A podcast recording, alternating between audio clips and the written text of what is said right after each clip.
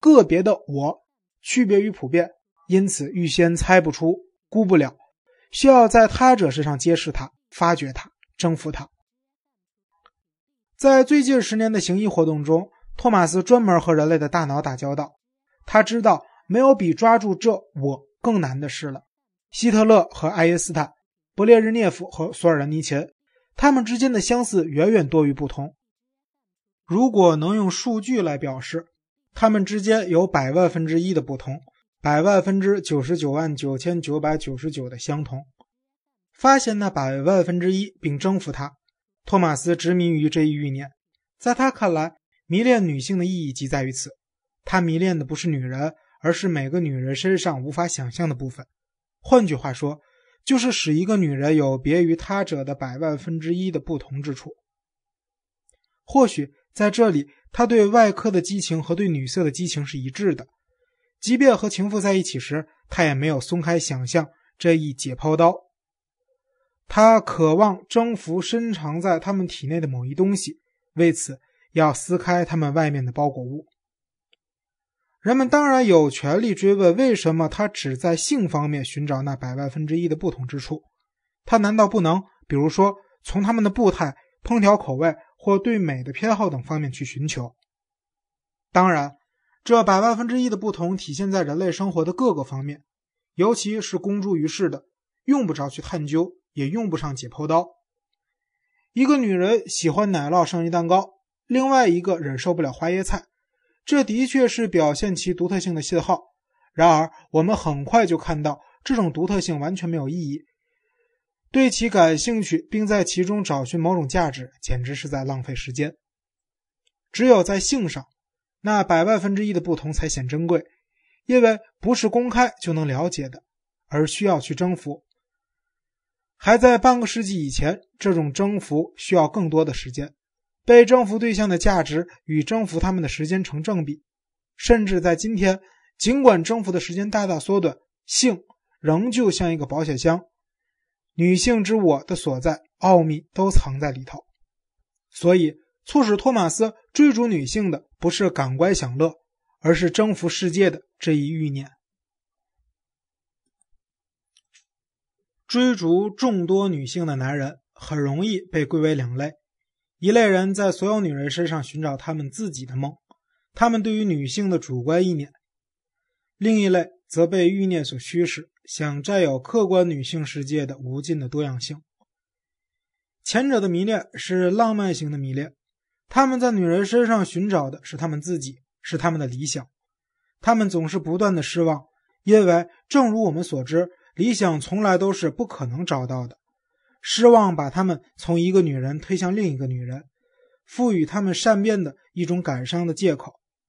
因此，许许多多多愁善感的女人为他们的顽强的纠缠所感动。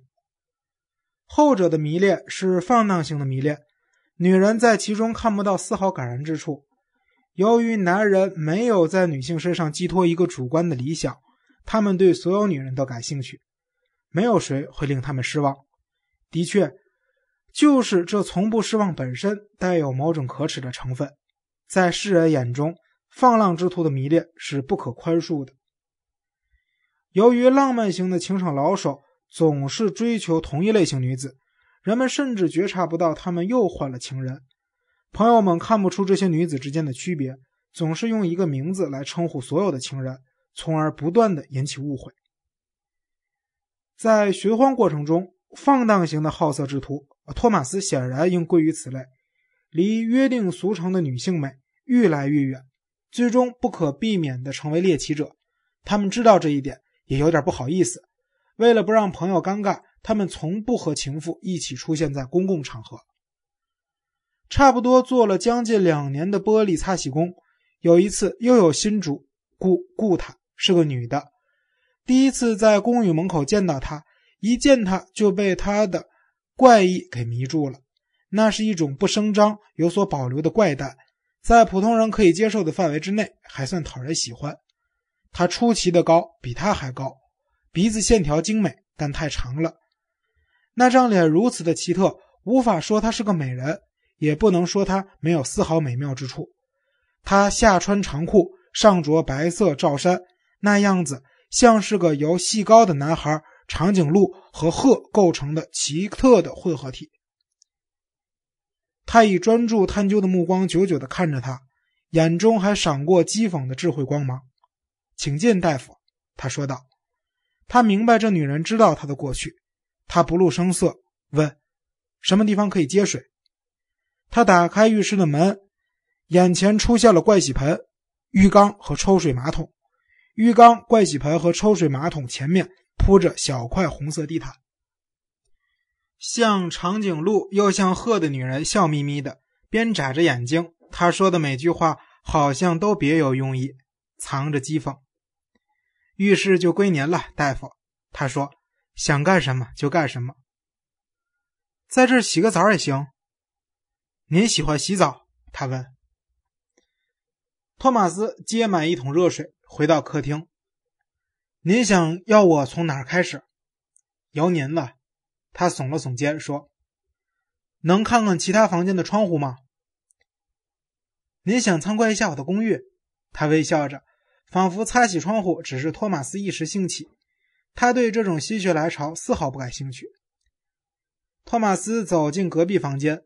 那是间卧室，有一扇大窗户，两张床紧挨在一起，墙上挂着一幅秋景图，落日映照着桦树林。他出来时，桌上已摆了一瓶开塞的葡萄酒和两只杯子。辛苦之前，愿不愿意提提劲儿？他问道。非常乐意。托马斯坐下来说：“像您这样走进别人的家里，该很有意思吧？”他说。是不算太糟，托马斯回答。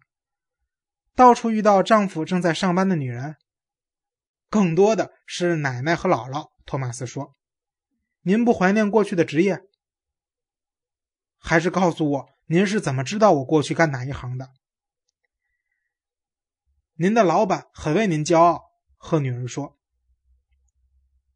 现在还是？托马斯惊讶的问。我打电话叫人来擦玻璃时，他们问我。要的是不是您？听说您是个很有名的外科大夫，被医院赶了出来，我对您就产生了兴趣。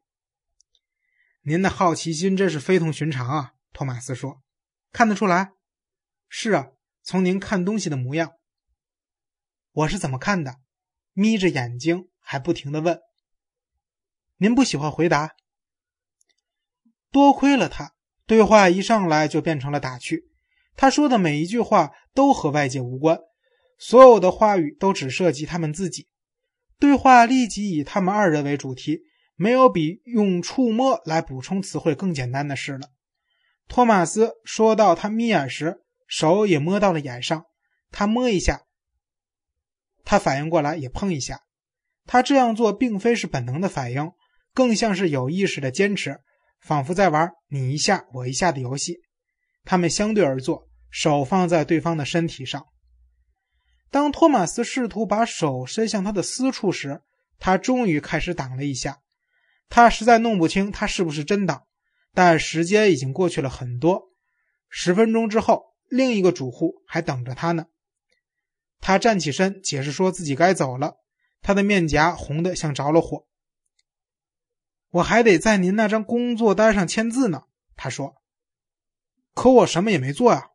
托马斯不同意，是我的错，他说，接着以一种温柔无邪的声音缓缓补充道：“我得再叫您来，好让您做完因为我没有开始做的活。”由于托马斯拒绝把工单交给他签，他以一种乞求帮助的语调柔声说道：“求您了，给我吧。”他眯着眼又说：“付账的不是我，是我丈夫；拿钱的不是您，是国有公司。”这场交易与你我都无关。